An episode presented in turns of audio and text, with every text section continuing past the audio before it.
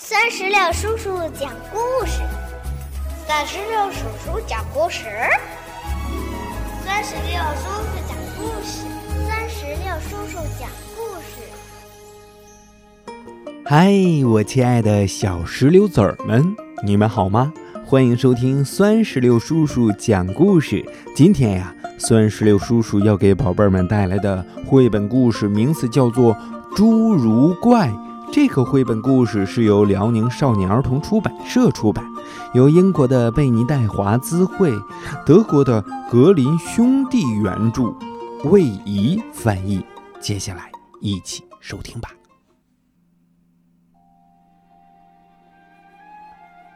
从前，有一个贫穷的磨坊主，他的女儿很漂亮。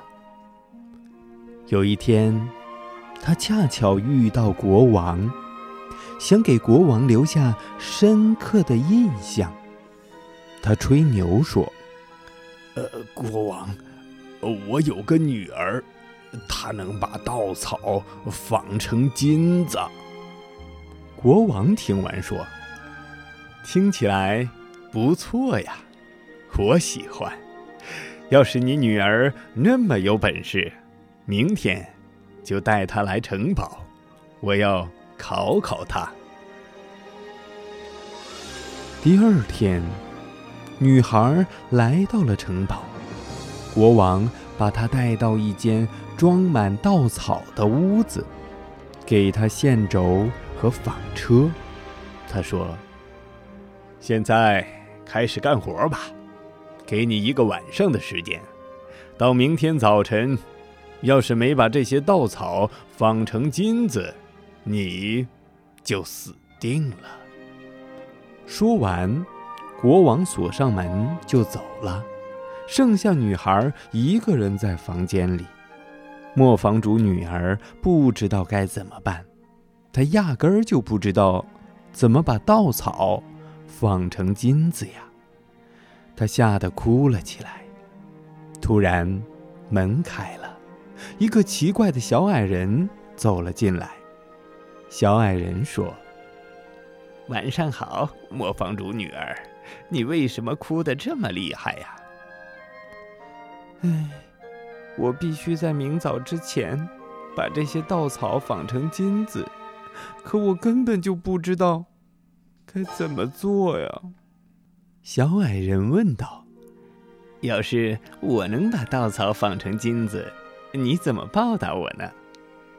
小矮人听了，拿了项链，坐在纺车旁，呼呼呼转了三下纺轮，线轴变满了。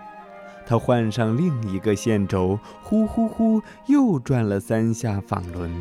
第二个线轴也满了，就这样，小矮人转啊转。第二天早晨，一屋子稻草全纺完了，所有的线轴都绕满了金子。太阳刚出来，国王就来了。他看到线轴上的金子，又惊讶又高兴。可是这些金子，让他变得更贪婪了。他带磨坊主女儿来到一间更大的屋子，里面装满了稻草。他对女孩说：“要想活命，必须在今晚把稻草纺成金子。”可怜的女孩不知道该怎么办，她大哭起来。房间的门又打开了，小矮人站在门口。要是我能把稻草纺成金子。你怎么报答我呀？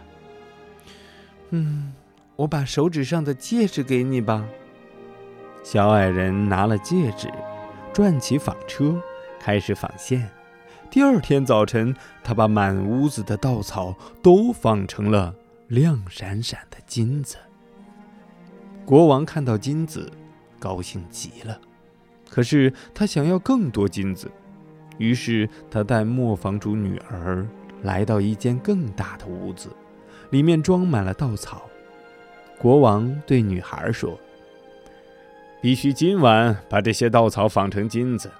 如果你做到了，我就娶你为妻。”国王心想，虽然她只是个磨坊主的女儿，但就算找遍整个世界，也找不到比她更有钱的了。国王走后，只剩下女孩一个人。小矮人第三次出现了，他问道：“要是我能把稻草纺成金子，你怎么报答我？”“嗯，我已经没有东西能给你了。答应我一件事吧，等你当上王后，把生下的第一个孩子给我。”女孩心想：“谁知道会发生什么事儿呢？”而且她实在想不出别的办法，只好答应小矮人把自己的第一个孩子给他。小矮人再次把满屋的稻草纺成了金子。第二天早晨，国王来了，看到一切和他希望的一样，就娶了女孩为妻。就这样，磨坊主的漂亮女儿变成了王后。一年过去了，王后生了一个可爱的小宝宝。她已经把小矮人忘掉了。有一天，小矮人突然出现了。现在，把你答应过的东西给我吧。王后吓坏了，他愿意把整个王国的财富都给小矮人，只求他别把自己的孩子带走。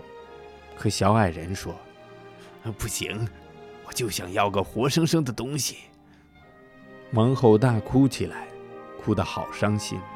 小矮人看到他这么难过，就说：“给你三天时间，如果你能在三天内猜出我的名字，就可以留下孩子。”王后整夜在想她听过的各种名字，还派出使者到全国各地收集名字。第一天，小矮人来了，王后把他知道的所有名字都报出来：卡斯帕。梅尔基奥、巴尔塔扎克，可是小矮人每次都说：“不，那不是我的名字。”第二天，王后调查了城堡附近的村子，想知道当地人都叫什么名字。小矮人一来，他就报出一个个不常见的、稀奇古怪的名字：“你叫斯科尼·瑞普斯，羊腿，或者……”斯宾德汉克斯，可小矮人每次都说不，那不是我的名字。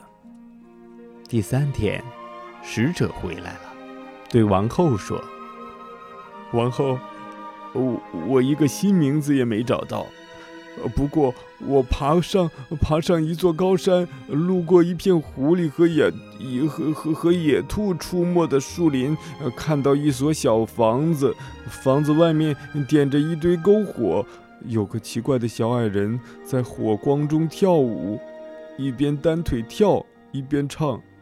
今天酿了酒，明天烤面包。王后的小孩给我包，乐得蹦蹦又跳跳。我的名字叫侏儒怪，王后永远猜不到。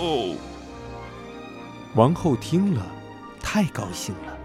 不一会儿，小矮人就来了。小矮人问：“尊敬的王后，我叫什么名字？”王后故意说：“你的名字是杰克吗？”嗯，不是，是约翰吗？嗯，不是。嗯，你的名字是不是侏儒怪？啊，一定是魔鬼告诉你的，一定是魔鬼告诉你的。侏儒怪生气的大喊，还使劲跺着右脚。他用的力气太大了，右脚一下陷进了地里。只剩下半身还在地面上。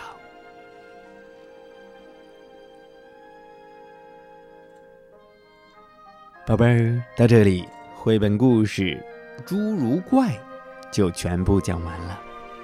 在这里，孙石榴叔叔也想问一下宝贝儿们：侏儒怪可以把稻草变成金子，如果你有魔法的话，你想把什么变成？什么呢？如果你想告诉酸石榴叔叔，那就赶紧在我们故事页面下方的留言区来给酸石榴叔叔留言吧。好了，今天的故事就到这儿，拜拜，拜拜，拜拜。更多精彩故事，尽在酸石榴微信公众账号。